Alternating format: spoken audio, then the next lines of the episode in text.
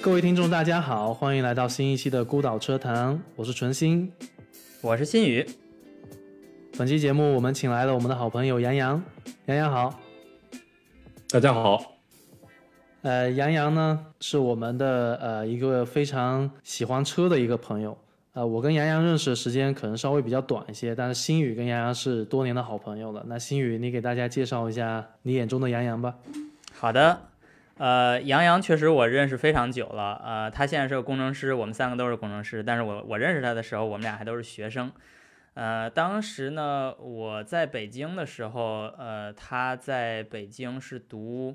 呃硕士，是在北航这个学校哈，然后我记得当时就听说他特别喜欢看 F 一，然后还做 FSAE 车队的事儿。呃，我相信今后我们也会经常聊到这个 FSAE 这个话题哈，就是一个赛车的一个入门。然后此外呢，他后来再见到他或者听说的时候，大概就是在宝马工作了。所以这几步其实走的还都挺有特色的，就是作为一个很喜欢车、喜很喜欢驾驶的那么一个人，在呃从 F 从看 F1 到做呃大学生方程式，到最后在宝马做这个底盘方面的工程师，我觉得还是一个很值得。真的硬核车迷或者特别热衷底盘的这些爱好者，或者热衷赛车的爱好者去了解的一个故事吧。杨洋，你来从头说一下吧，说一下你看 F 一到做这个大学生方程式的这个故事。好的，其实呢，周新宇真的也是对我的经历非常的了解。我从小呢就看 F 一，我印象中大概是从零二年的时候吧，那个时候中央五开始转播 F 一的比赛。呃，其实那个时候对我来说，我对于赛车这个东西真的是可以用一无所知来形容。在零二年之前呢，其实我也没有看过什么赛车比赛的录像，或者说是文字报道，这一切都没有过。这个倒也不完全是你的问题，这是当时我们中国的这个信息比较闭塞的原因哈。对对，我想有这方面的原因。然后呢，后来我从看 F 一开始呢，一开始其实什么都看不懂。但是我不知道为什么，在那个时候，我还是大概在上初中的时候，其实是我看不懂的一项运动，但我不知道为什么自己就对它非常非常的着迷，很感兴趣。每一次有赛车比赛的时候，因为我父亲其实是比较对体育感兴趣的这么一个人，然后他经常会切换到中央五，然后呢，每当电视画面上有 F 一比赛的时候，我都会特别认真的看。久而久之呢，大概过了几年，我逐渐逐渐能看懂一些了。哦，我知道这个比赛是什么情况，然后，呃，怎么超车，怎么算获胜等等，进站加油，很多各种各样的策略。那这项运动呢，也就从那个时候开始，一直吸引着我。我基本上是可以说，如果没有安排不开的事儿以外，就如果说我这个时间能安排开，我是一场比赛都不会错过的，一直到今天都是这样。我觉得这个代表了我们当时很多一批对车朦朦胧胧喜欢的人的入门的一种，或者叫启蒙的一种开始。就是他未必都是因为对汽车工程喜欢，他单纯就是一种体育形式，是没错，这是一个起点。没错，没错。其实，嗯，人们其实接触一件事儿，我觉得大部分都还是都还是从。由浅入深的这么一种循序渐进的方法去接去认识去接触一个一个东西的，那对我来说其实也是这样。呃，从那个时候开始呢，我就逐渐逐渐的对赛车这件事情非常非常的感兴趣。呃，但是呢，当我知道我对赛车感兴趣，当我认识到 F 一，当我认识到全世界除了 F 一还有其他各种各样其他形式的赛车的时候呢？我才真正的意识到，其实我并不是零二年看 F 一以后才喜欢赛车的。我在那个时候呢，我回想我小的时候很多具体的行为或者表现，我就发现哦，原来在我很小很小很小的时候，已经对于竞速这个事情有着非常明确的冲动了。或者说有着非常明确的这个喜好了，只不过当时我还不知道有赛车这么个东西。好比说，在我小的时候，比如说我坐在一辆车上，我们我跟父母一起去去某些地方，这个时候我总是会想着啊，为什么我们不能比旁边那辆车更快？类似于这种，或者说我在超市买东西推那个超市的那个手推车的时候。也是会跑得非常非常快，并且在转弯的时候也要从旁边把旁边的那个手推车超过去。其实人家根本就没有想跟你再跟你比赛，但是对我从我大概就可能上高中以后吧，开始逐渐了解到哦，赛车是这么回事儿。以后我再回想起我就几岁的时候等等这种表现，我才发现哦，原来我真的是从那个时候就已经开始非常非常的喜欢。这项运动了，只不过当时我还对这一无所知。对，我觉得这这个体现了一个人对速度的爱好哈。这个当然不是所有人对速度的爱好，是你对呃速度的爱好。但是我觉得这个就呃回到车，回到工程师，回到这个赛车这件事儿哈，它就会把人分成不同的类别。比如说你属于那种愿意参与的一种。人对，就有些人单纯是愿意看，比如说我如果喜欢喜欢足球的话，我可能未必都都踢足球，我就喜欢看谁跟谁在踢足球，或者谁在场上有是怎样的表现。但是你属于那种就是感觉自己是第一人称，愿意投入这这件事儿。其实这个区分还是比较大的，因为我自己作为一个看赛车的人哈，我感觉我看的更多的是一种竞技的状态。就是我未必是我希望让自己成为那个赛的人，但是我又不是完全排斥这件事，因为我认识一些比较高水平的赛车工程师，他们是排斥开车的。这这个我我不知道你你接触没接触过这样的人啊，但是我我是能理解这样的行为的哈，所以我觉得从这个角度讲，爱好赛车不是一类人，你是那种爱好赛车的同时，爱好看别人赛车的同时，爱好自己。赛的人，因为我跟你其实也在这个卡丁车赛场上见过面，就是你在卡丁车比赛中还是挺挺就是水平还挺高的，而且你在这方面还有过不不断的投入，是不是？你在你在读大学的时候？对我基本上呃第一次接触卡丁车就是在上大学的时候，那个时候呢，其实我还没有驾照，呃，当时呢大概在我。二十岁、十九岁、二十岁左右的这个时候吧，那有朋友带我一起去北京玩，因为在在当时天津还没有卡丁车场。那当时我们去了北京的优速卡丁车场，去那儿以后呢，我们几个都是喜欢车的朋友嘛，大家也都经常看 F1 这样，然后大家就一起去开卡丁车，一节、两节、三节这样开。开到下来最后呢，我们发现同当时同去的这几位朋友里面。其实前三名最快的三个人都是没有驾照的，后边五六七快的这些人，这些朋友们其实他们是有驾照的。当时，嗯，其实我就感觉这个是非常有意思，因为那是我第一次开卡丁车，呃，第一次，对，第一次。然后不仅仅是没有驾照，而且是连卡丁车都是第一次。对，没错。然后你居然能超过那些有驾照的人，是吗？对对。这里面不一定有，不是不是不是一定有着直接的这种，呃。因果的关系的，我觉得，你看有驾照，它不一定就是能开得快啊。而且我觉得有驾照有个不好的地方，就是他可能把你开车的方式限制的太太死了啊。我可以，我可以想象到，因为因为嗯呃，你也是第一次先开的卡丁车，后开的车是吗？不不不，我是先拿了驾照再开卡丁车，然后你会发现，我我自己有这种感受，就是因为我在卡丁车赛道上，我会多次前几次啊，就是刚开始的时候，我会尽量的避免去碰撞别人。而且而且每次转转弯的时候，我都会想着我要不要打个方向灯啊？可能这有点夸张了，但是你会有那种下意识，你知道吗？对，有那种就是车道和车道线规则，然后变道这些这些。对对对对对，它反而会限制你的这种发挥，它把那种竞赛竞速的那种原始的那种，就像杨洋刚才说的小时候那种感觉，可能抛弃了。我觉得刚才杨洋说那个那个那个特别有意思。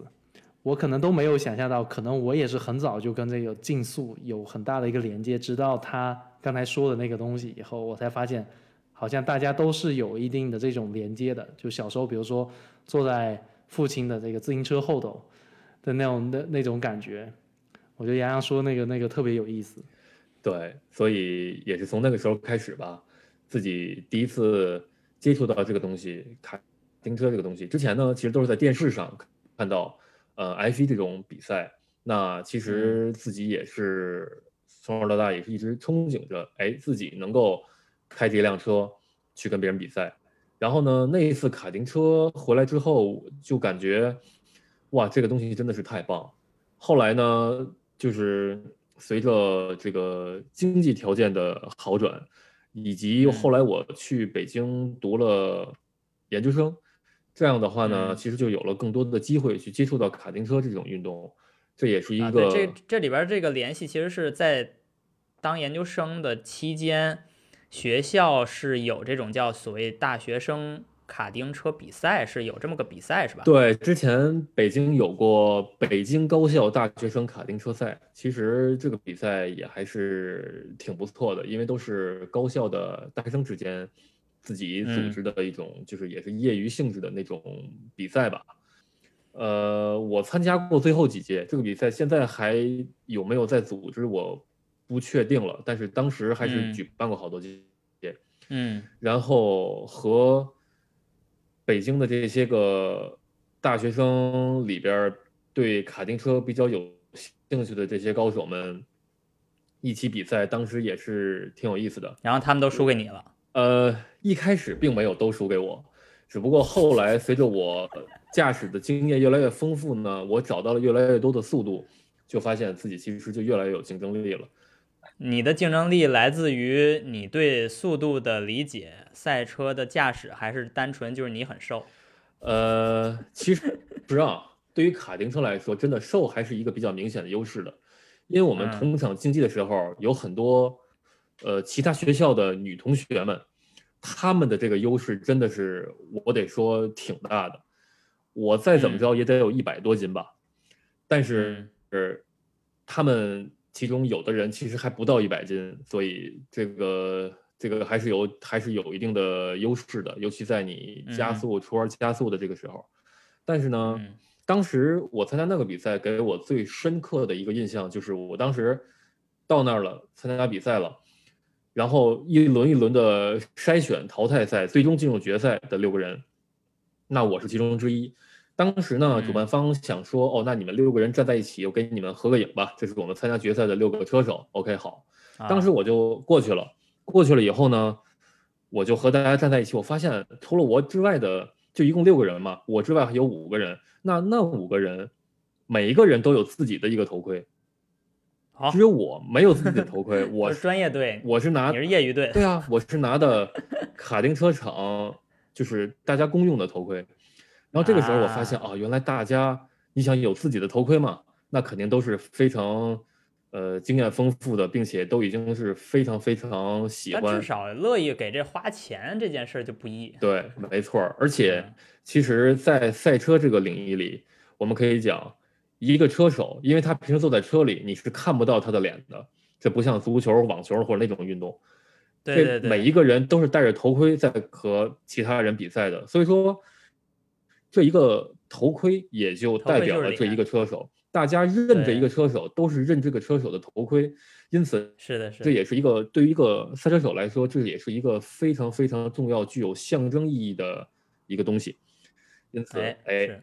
我就认识到了，哦，原来大家其实都是非常非常的怎么讲？对对，当时的我来说，对于当时的我来说，也是大家都是很专业。爱点都很不错。决赛之前就买了个头盔。对，后来我也有了，就很短的时间内，后来我也有了我自己头盔，并且我给我自己的头盔还做了我自己设计的一个涂装。这样的话，全世界我可以说没有任何另就没有第二个人跟我用一样头盔了。他也就能代表我这个人。每次朋友们一看到哦这个头盔，就知道这是我在场上比赛。就这样，其实这个也是挺有意思的一件事儿吧，跟大家分享一下。对。是是是，这个呃还是比较隐晦的说了，你最后赢赢了大家，你成为了冠军哈。如果如果还有听众不太了解这个事实的话，我一定要赤裸裸点出来这件事。然后 你你的这个经历其实也辅以呃你在工程方面的学习，然后最后这两个事儿就变成一件事了，就是你在 F A C 嗯 F S A 车队里面当了一个车手，是吧？确实是这样。我大概在零九一零年那会儿，我在读大学本科的时候，我通过网络了解到了中国是有着一个比赛的，叫 FSAE，那可以翻译成中文就叫大学生方程式这么一个比赛。对，那我当时呢，其实就高考由于报志愿的原因嘛，我没有学，我没有报车辆工程专业，我报的是，呃，它的就是类似于那种母专业，就是叫机械工程专业。这个咱仨都一样。对对对对，我们都是 机械机械出身的，嗯，对，对，所以要不怎么咱们是同行呢？所以说我当时读的是机械工程专业，并且呢，当时我所读的这个大学呢，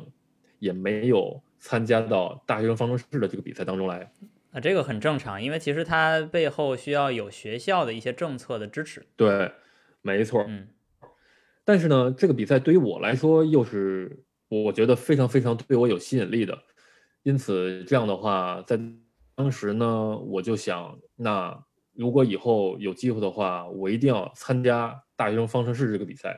因为我从呃从那个时候零九一零年那会儿，我从二零零二年开始看的 F 一嘛，因此这样的话看了很多年，我对赛车从小就非常着迷，所以说，当我知道当一个大学生知道了有大学生方程式这么一种比赛的时候，嗯，那这是对我当时的我来说，这是一定要参加的。放在现在，我仍然会做出跟当时一样的选择。是是是，这个我觉这样得的话呢因为在高中是不可能实现这件事儿，然后咱们周围又没有这么多赛车车队能让你随便，比如实习啊或者帮个忙，说又没有，那所以这是一个几乎对于中国大学生来说唯一一个接触赛车，特别是高水平赛车的一个机会。对，没错。那嗯这样的话呢，当时我就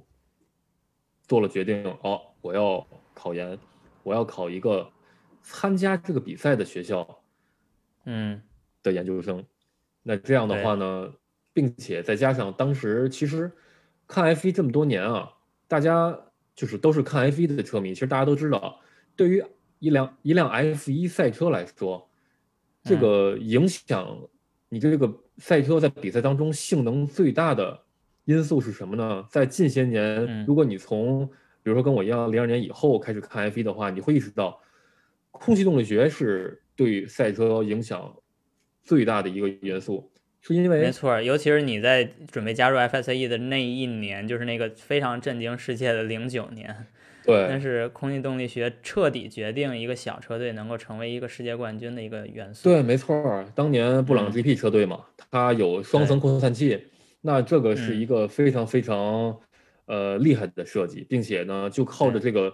双层扩散器这么一个空气动力学的零件儿，那布朗 GP 车队拿下了当年的世界冠军。所以说，在当时对于我的影响，就是这一空气动力学就可以说是这一辆赛车上最重要的东西。那这样的话呢，抱着这样的想法呢，我选择了北航这个学校，因为当时对于我来说非常浅显的理解就是，北航是一个搞天上飞的东西的这么一个一个学校。学校那这样的话，空气动力学肯定是非常非常厉害。那这个这个逻辑非常简单，但实际上在现实上现实生活中也是可以这么说的，因为确实这个这个这个学校就是以这个出名哈。对对，无论是飞机还是火箭，这对于空气动力学以以至于流体力学各种这方面的学科上面的知识积累，对于北航这一个学校来说，那是可以说全国我可以说是首屈一指的。对，当时就抱着这样的一个简单的想法，我报了北航的研究生，我想去北航研究赛车的空气动力学。那来嗯到北航以后呢，我可以说是第一时间就找到了北航的大学生方式车队。嗯，从此我就加入了北航的大学生方式车队。但是呢，嗯在就是加入到北航的大学生方程式车队以后呢，随着我在车队工作的逐渐变多，对于这个大学生方程式赛车的理解逐渐加深以后，我发现，原来对一辆赛车来说，其实影响因素最大的，其实并不是空气动力学。可能对于 F 一那个级别的比赛来说，因为它速度很快嘛，空气动力学对，空气动力学对于 F 一的影响是很大的。但其实对于我们这种大学生方程式来说，其实它平均速度是比较低的。空气动力学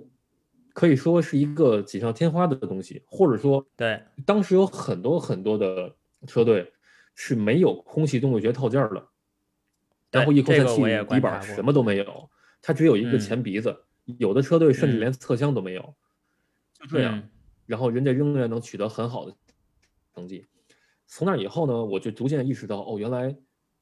对于一辆赛车来说，空气动力学其实并不是最重要的。后来慢慢我认识到，原来对于一辆赛车来说，底盘儿才是最重要的因素。一个好的底盘儿可以让这辆车在赛道上成绩快很多，就是一个好的底盘儿远比一个一套好的空气动力学设计对于一辆赛车的成绩它的圈速影响要更大的。这对于但当时的是你这是进了这个学校之后才意识到的。没错，其实从嗯这儿呢，大家也就能看出来，这是一个从爱好者转变为一个参与者的一个变化过程。就是你从外边看上去这个东西感觉好像是这样的，但如果当你真正参与进来，你发现可能这就是屋子里的大象，你知道它，你一直没有就是特别的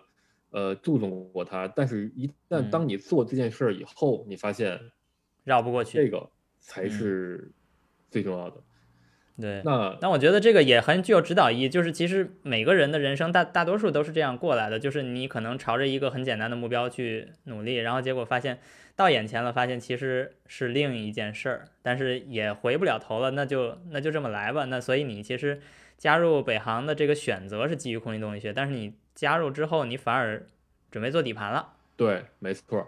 因此呢，其实我加入的车队，加入的一上来加入的是底盘组。嗯但是其实因为我其实毕竟我考研、报志愿、选导师都是选的空气动力学的方向嘛，那其实也已也经选完了。跟着导师做了很多空气动力学方面的项目，也因此呢，其实我们车队的空气动力学整车的，比如说 CFD 仿真，或者说一些空气动力学的零件的设计，也是我来做的。因此，嗯其实我在车队里头呢，不仅加入了底盘组，还加入了空气动力学组，同时呢还是车手。还是车手，身身兼三职。呃，对，有有着这么几个不同的身份，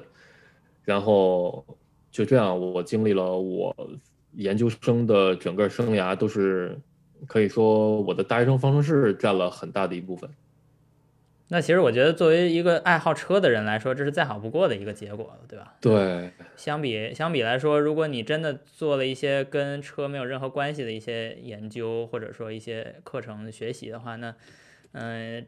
这个过程其实本身也不太符合你最初选择考研的这个初衷。你当时考研并不是，几乎可以这么理解，就是你考的不是研，你你你考的是一个车队的名额。我觉得其实完全可以这么说，因为当时对我来说，好像就像是我不是在选择我考研考哪个学校，而是在选择我考研要去哪个车队一样。没错，没错，我觉得这是一个挺有趣的一个经历哈，不是所有人考研都能按这个方式选的。对对，其实嗯如果说作为一个想立志做汽车工程师的人来说呢，考研嗯其实也并不是一个必须的选项。哎，是从工作上很多时候其实需要的并不是在读研究生时期的那种科研经历的那种那种呃工作习惯，更多的是一种就是做工程项目时候的一些比较综合的，包括人格呀，包括一些项目概念呀，一些还有一些基本的工程技能的那些东西。其实那些东西在本科阶段都已经培养的差不多了。对对，这工程师其嗯实考验的还是一个人的工程实践的能力，把这个理论应用到实际的产品当中，等等等等。那下面就不得不说到你的下一段经历，就是从学校离开，加入了一个你非常钟爱的公司——宝马。对，没错。其实我在临近毕业的时候呢，那个时候大家就我的同学们都在到处的去投简历找工作那种。但其实呢，我相比于他们，我还是一直在忙于我们准备我们大学生方程式的我个人参加的最后一个赛季的比赛。因此，在大家嗯频繁的参加各个车企的高校宣讲会的时候呢，其实我一直都在跟着跟着队友们在呃调教我们的赛车，在练嗯车，在找场地，在重新改进我们的设计等等等等。也，这是很忙的一个事情。嗯，对，做大学生方程式其实还是会占用你很多的时间的。对，那这样的话呢，其实当时就马上就要毕业了的时候，我发现其实我还是没有工作的。那其实到最后可以说，等到我拿了学位证和毕业证以后，其实我的工作才敲定，其实也是非常非常晚的。但是呢，其实我们中国有一句话讲叫“好饭不怕晚”嘛。其实我更觉得做一个正确的选择，比草草做出一个选择要更重要。嗯，我觉得选择宝马呢，也是对我来说一个呃梦想成真吧。为什么说是梦想成真呢？呃，我在加入宝马之前呢，其实我是开过宝马的车的。哎呦，这这个是比较特殊的一个经历哈。我我我不知道有多少人加入一个公司是因为喜欢这个公司的产品啊，反正我不是。对，你你你是第一次开宝马的车是什么车？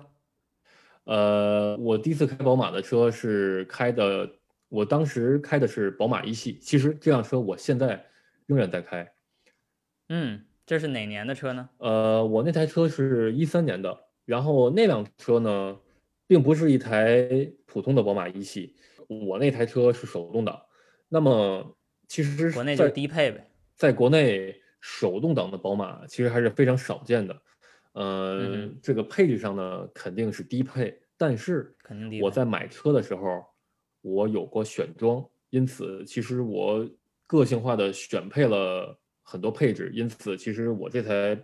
手动挡的宝马一系呢，我可以说基本上也算是在国内独一无二的了。嗯，那比较难得呀，在中在中国更多的车不是以选装的形式卖的哈，更多的是就是给你几个配置的层次，然后你只能选其中一个。对对，我觉嗯得这也是可能是比较幸运的一点吧。就是当时我嗯买车的那个 4S 店，它其实是一个新店，刚刚开业就没几个月那种。然后它可能嗯也是比较客户比较少吧，知道那个店的人也少，因此可嗯能也是因为这个原因吧，他们可能同意了我这个请求。我想，如果是你这是一个前期版的 F 二零对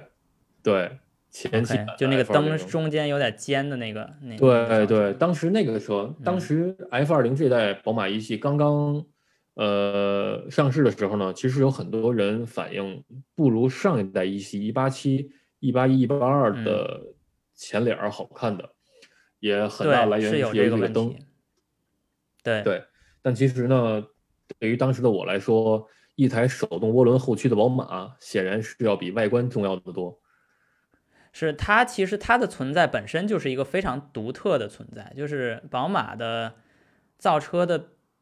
的精神，可以说一直到这个一系是一个反映了非常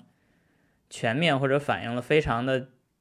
坚定的一个就是后驱，然后这种操控非常偏向操控的一种一种取舍。而我们近年来可能就到二零一九二零年开始出现前驱宝马，那时候才是一个就比较大的转变，在一系上并没有太多的呃 compromise，并没有太多的、呃、这种妥协。牺牲，是不是？嗯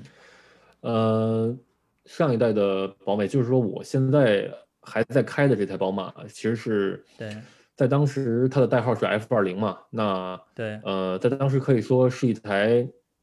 短轴或者说缩小版的三系了。三系对对，然后呢，其实由于它本身轴距更短嘛，它的操控是非常非常灵活的。但是呢，嗯与此同时，它的舒适性也还不错，并且呢，嗯对于我一米八几的身高来说呢，空间也还是非常够用的。所以说我从二零一三年开上这台车起呢，一直到今天，我对于这台车都是非常非常满意的。其实，嗯我后来也买过别的车，也换过别的车，但其实嗯这台宝马我是一直拥有着的，并且我对于它从没厌倦过。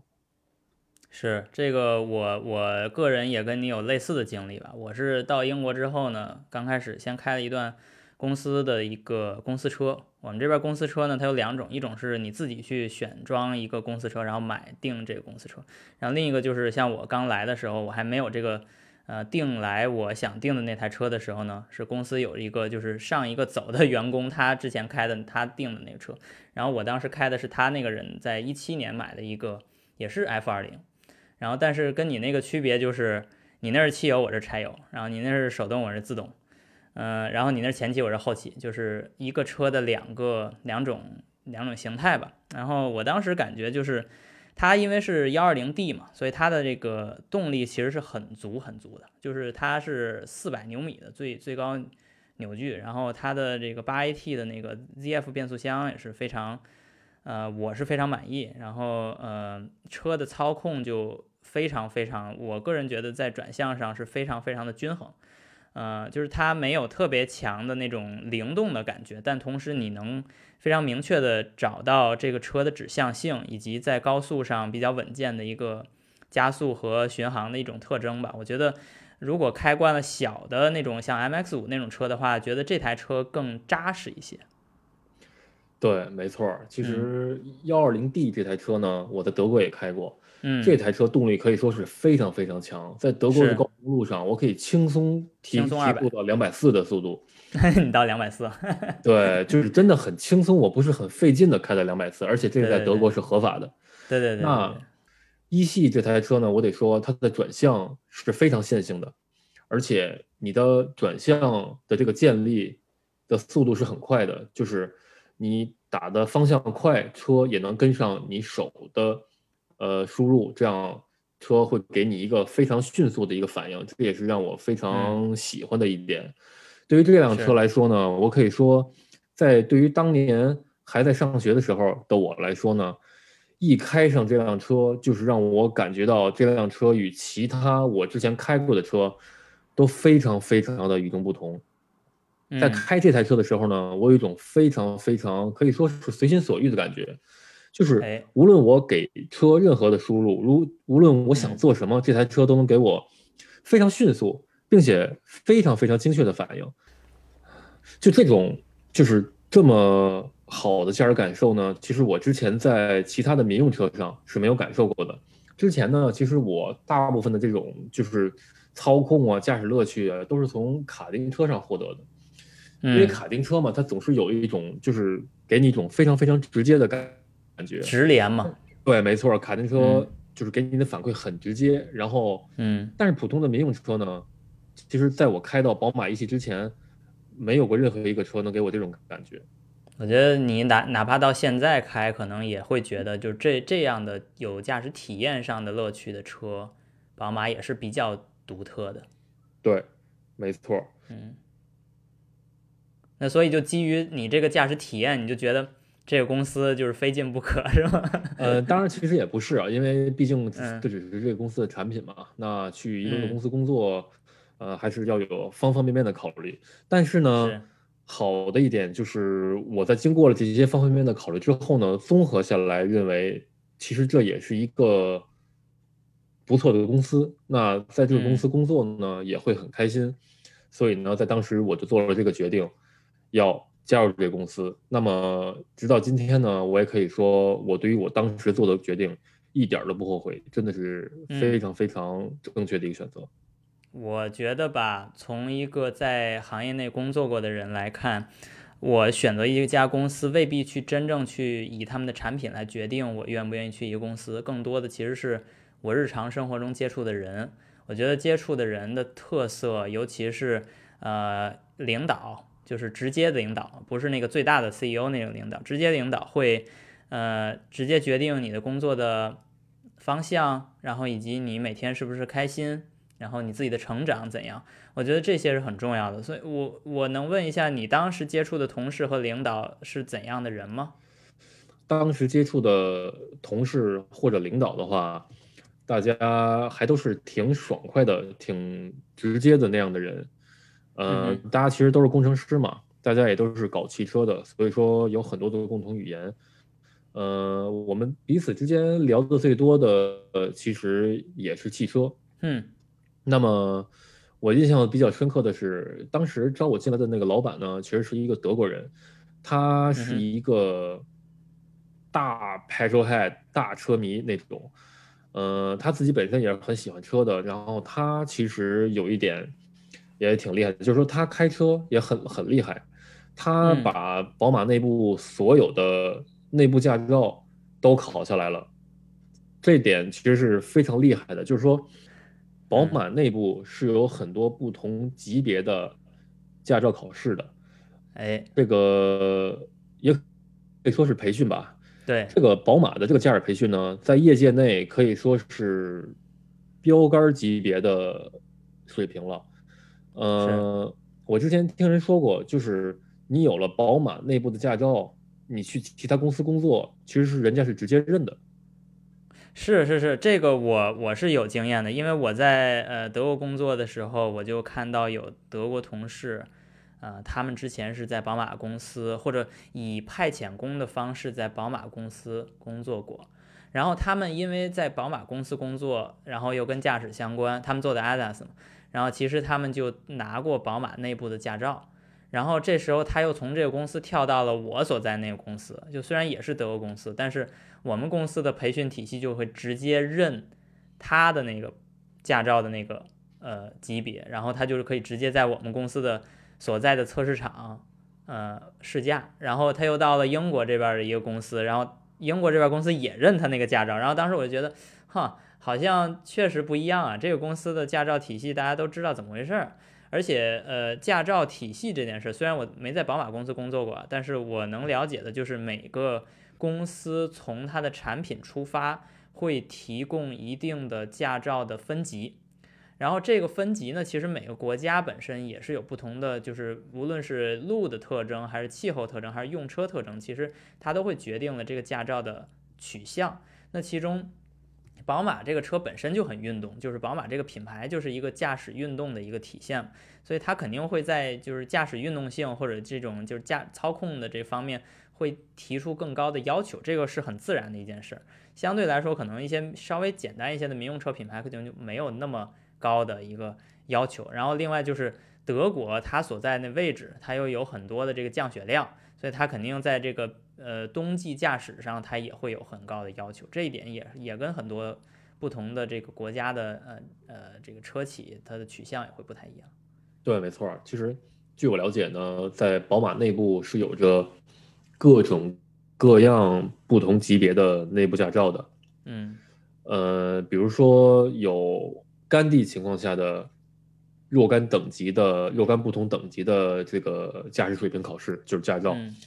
那么还有冰雪路面的，还有越野的，还有带拖车工况的，还有在纽博格林才能必须要在纽博格林才能考的，等等等等。纽博格林驾照，对，纽博格林那个驾照，我我我了解内部称之为 C 二或者 C 三嘛。就比如说你要是经常参加在纽博格林进行的一些个测试项目的话，你这个驾驶员的话是需要有这个驾照才能才能就是呃做相应的工作吧。这其实是也是某种意义上的一种驾驶水平的一个培训。比如说有的车型它需要在纽博格林上去测试。那么，这个车呢，其实是有这个测试任务的。比如说，要保证在纽博格林测试多少圈以后是有着什么样的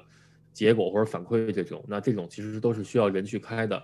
但是呢，这种情况下呢，工程师如果想呃实现这样的工作目标呢，就要必须要保证哦，他有纽博格林的驾照，他 OK，他的驾驶水平各方面能力都是 OK 的，然后他可以去开着。这台试验车去执行相应的测试的实验，就这样。其实，那那从这个驾照培训的角度，你去观察你的同事和你自己，其实其实你本身其实挺符合这个这个方向的，因为因为你之前本身就开卡丁车。然后从这个培训的这个角度，你发现它给你们公司的人带来一个怎样的影响呢？就比如说你们的公司工作本身是跟底盘相关，对吧？然后你们的。呃，驾驶水平在真正工作中，就比如说底盘调教方面，有怎样的影响？要说到对员工的影响的话，我可以说，首先第一步就是面试的时候。面试的时候呢，对于我们公司来讲，比如说就拿我自己个人来说吧，我在当时到宝马面试的时候呢，除了我们普通的在会议室里大家呃这个几个人一起聊一聊、沟通一下、了解一下。之外呢，对我来说，都包括我们部门的很多其他工程师来说呢，还有另外一个环节，也就是驾驶环节，就是他要坐在你旁边，坐在副驾，他看你怎么开车，他让你。执行一系列的他要求的操作，一些个车辆的动态，他要观察你怎么开，并且你对这辆车有什么反馈，你有什么感受等等等等。嗯，这个是我认为这是第一步，因为老板招一个人呢，他要保证这个人以后要干这个项目，他可能要先通过宝马内部的这个就是驾驶水平考试。那这样的话呢，他在招人的时候也要先看一下这个人。行不行？有没有潜力？别回头招回来一个人，连考试都过不了，那怎么工作呢？等等，嗯，这样，所以说，呃，首先第一个影响就是我们的招人门槛是比较高的，呃，驾驶水平比较一般，甚至说你比如说，咱们生活当中平时经常能接触到一些个驾驶经验比较丰富的老司机，但是，嗯，你光驾驶经验丰富其实是不一定够的，你要还要学会怎么应对转向不足。全过度，你怎么变？就是一系列各种各样对于车辆动态性能的掌握还行。说到这个部门以后呢，其实你会接触到更多和驾驶有关的东西。比如说，对于我来说吧，我之前是嗯不怎么经常在冰雪路面上开车的，也没什么这种方面的经验，并且呢，这个很自然嘛，在在北京没有必要。呃，在北京这种地方呢，其实一方面是一年没有多少你在冰雪路面上开车的机会，另一方面也是由于大家也没有使用冬季胎的习惯。对于使用冬季胎在冰雪路面上开车，我也是在宝马加入宝马以后才学习到的。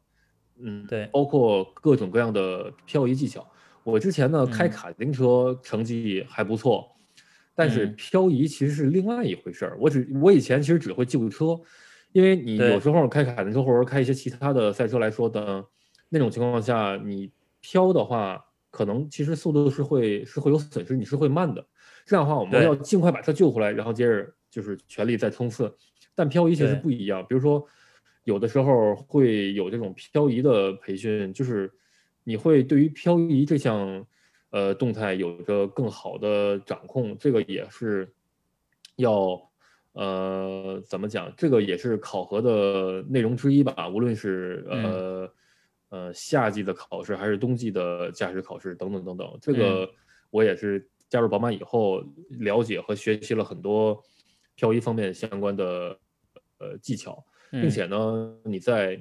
呃身边的同事们的这种每天的接触下。驾驶经验的积累下，跟大家的交流，这些都会对你的，一方面是驾驶水平，另一方面是整车的，呃，技术方面的了解，以及对于车辆的感受水平，包括评价水平，都有着非常多的一个提升。我觉得听上去就是它是一个非常健康的基于驾驶体验的一个交流环境，就而不只不只是一个对市场或者对于消费者的一个宣传口号。他在说驾驶，呃，就是那种纯粹驾驶乐趣，这 sheer driving pleasure 这这句话的同时，其实也在公司内贯彻了这样的理念。与员工之间对于这件事儿的探索，其实是发自内心的。对，没错。我想，宝马呢，其实是一个非常注重驾驶乐趣的这么一个品牌。它生产的所有车呢，你都会发现都是非常非常有驾驶乐趣的。你能从开着这个品牌的车当中获得很多快乐。对于宝马来说呢，工程师们的主观评价其实也是在开发调教这一辆车的底盘当中的一个非常重要的一个标准。那么，其实这你比如说我们出去测试的话，大家开一圈车下来，大家互相交流一下，哎，我这个车在什么情况下有什么问题？啊，他觉得这辆车是。怎么样？对于他来说，哪儿好，哪儿不好，哪儿还可以提升，等等，就是其实是一个非常非常呃开放的一个交流环境。啊，我觉得这个其实是很有魅力的一个一个工作形态哈，这个未必是说一定要说因为喜欢宝马车所以就加入宝马，而是说如果它有一个开放的交流机制的话，那无论你在做任何工作，其实你你现在说的是驾驶呃体验和评价，而我们可能会说到其他，比如说某些公司是软件开发方面的公司，某些公司可能会是像纯星那样就是呃排放方面的公司，就是你任何一个工作，如果它有一个比较好的沟通机制。那其实就是一个非常不错的一个交流环境，以至于到最后产品可能也会因此受益，产品开发也会因此受益。我觉得这是一个呃，作为单纯的就是一个工作者和一个工作体验上的一个非常嗯大的优势。我相信可能更大的公司就越难去做到这这一步，因为人越多，然后呃基层这个呃层级越呃分明的话，其实想做到一个平行的沟通，比较开放的沟通，其实是并不容易的。OK，呃，最后说一说你对目前车的一些理解吧。就是你你现在工程师也做了六年了吧？今年应应该是你的工作第六年了吧？嗯，你觉得当今现在车企呀、车的产品呀，宝马也好，其他公司也好，你觉得有没有你看到的一些喜欢或不喜欢的地方？从你的角度，我觉得其实汽车发展到今天呢，已经经过了一百多年的。历程了。现在一台汽车呢，已经极大的扩展了它所使用场景的边界。那么，其实你不仅仅是使用汽车作为你的交通工具，并且同时呢，你可能还用它实现很多的附加的功能。比如说，现在车可以集成一些个手机上的应用。比如说，宝马有互联驾驶的功能，它可以帮你去，假如说定一些个餐厅的位置，它还可以跟你进行人机交语音的交互。现在一辆车可以给你提供的体验真的是越来越多了。而且，宝马在本地化上其实做的还是就是在这电子的本本地化上做的还是挺多的。对对，比如说，宝马有一个功能就是手势识别。这个其实对于你开车来说是一个很大的帮助，因为可能你嗯你不需要去再按照某个实体的按键，或者说你不需要触屏，或者说不需要做什么。它有几个特定的手势，你只要做这几个手势，你可以自定。既然其中有些手势是你是可以自定义它的功能的，那么你在做这些手势的时候，可能就执行了某一种操作。那个嗯，就那那么。这个手势呢，其实就代替了此前你可能需要到车机里边的一些菜单去找到相应的东西，再点进去等等。那你只要这个现在呢，你比如说采用宝马的这个手势识别功能呢，你就直接的你就切换到你默认的或者说你设置好的那个界面就好了，或者实现一些个相对应的功能就好了。那这样其实对我来说。是更方便的，因为它减少了对于驾驶这件事儿本身的一种打扰，它能够让我对我觉得，我觉得虽然看起来好像是只是一个电子产品的应用，或者是一种就电子技术的应用，但实际上从嗯开发者思考的本质来说，就是如何尽量减少对驾驶的分心，是不是？对，我觉得对于宝马来说，确实是这样的。呃，但是呢，对于整个行业来说，目前我发现可能有一些个趋势，并不是特别的利于驾驶健康。对对，或者说，对，没错，像新宇说的，就是比如说现在很多车企呢，逐渐的越来越流行给车上装一个大屏，那这样的话呢，啊，并且那些屏幕还都是触屏的。并且呢，这个触屏大屏集成了很多此前是采用物理按键操作的功能，比如说空调。对，就摆在明面上那些按键没了，变成一个菜单里边的某一个子子选项。没错，没错。也就是说，比如说我想调一下空调的温度或者风量，我必须要去通过操纵这个触屏才能完成。那这样的话呢，其实大家都知道，如果我想操作一个触屏的话，我必须要手。按在屏幕上，并且眼睛还得看着它，因为它没有实体按键带给你你的那种物理反馈。你按下去这块屏幕，你只能知道你的手点上去了，但是你其实不知道你是点的哪里，它给你了什么反馈，你必须要通过屏幕上的这种动画，你能看到哦，我这个风量或者我这个温度是调到什么样了。对，所以它需要两只眼睛，一只手，至少的，然后那个这个注意力也要完全转移，从路上转移到那个屏幕上。这其实是一个非常不友好的，尤其是对于驾驶来说非常不友好的一个一个安排。对，就比如说这样吧，就诸如此类。现在汽车已经变得越来越像一个电子消费品的那种感觉了，但其实有些时候给车上堆一些个。复杂的功能放一些个比较酷炫的触屏，对于行车来讲，并不一定就是更安全的。是，我觉得你这个观点还是非常有宝马特色，或者叫这种驾驶中心的这种思维方式的。这个倒未必是老时代或新时代的产物哈，这个更多的是一种理念上的区别。我觉得今天聊的都非常好，就是能给我们展示到非常具体的一个 F 一。爱车的一个小男孩儿，到变成最后一个从事赛车和汽车开发的一个工程师，他是怎样的一个经历？然后另外就是一些从爱车人、从工程师的角度对驾驶和电子产品之间这个取舍和这个融合方面的一些感悟吧。我觉得这些都是非常有价值的东西。然后我们今后还可以经常做一些这方面讨论哈，无论是一些。事件呀，一些技术呀，还有一些关于宝马或者关于赛车的一些话题啊，F 一啊什么的这些，应该杨洋都是非常乐意去跟我们聊的吧，是吧？嗯，对，没错。OK，那今天时间差不多了，我们就先聊到这儿。好，好，好，谢谢杨洋，那谢谢杨洋下期再见，我们下期再见。好，各位朋友们，我们下期再见。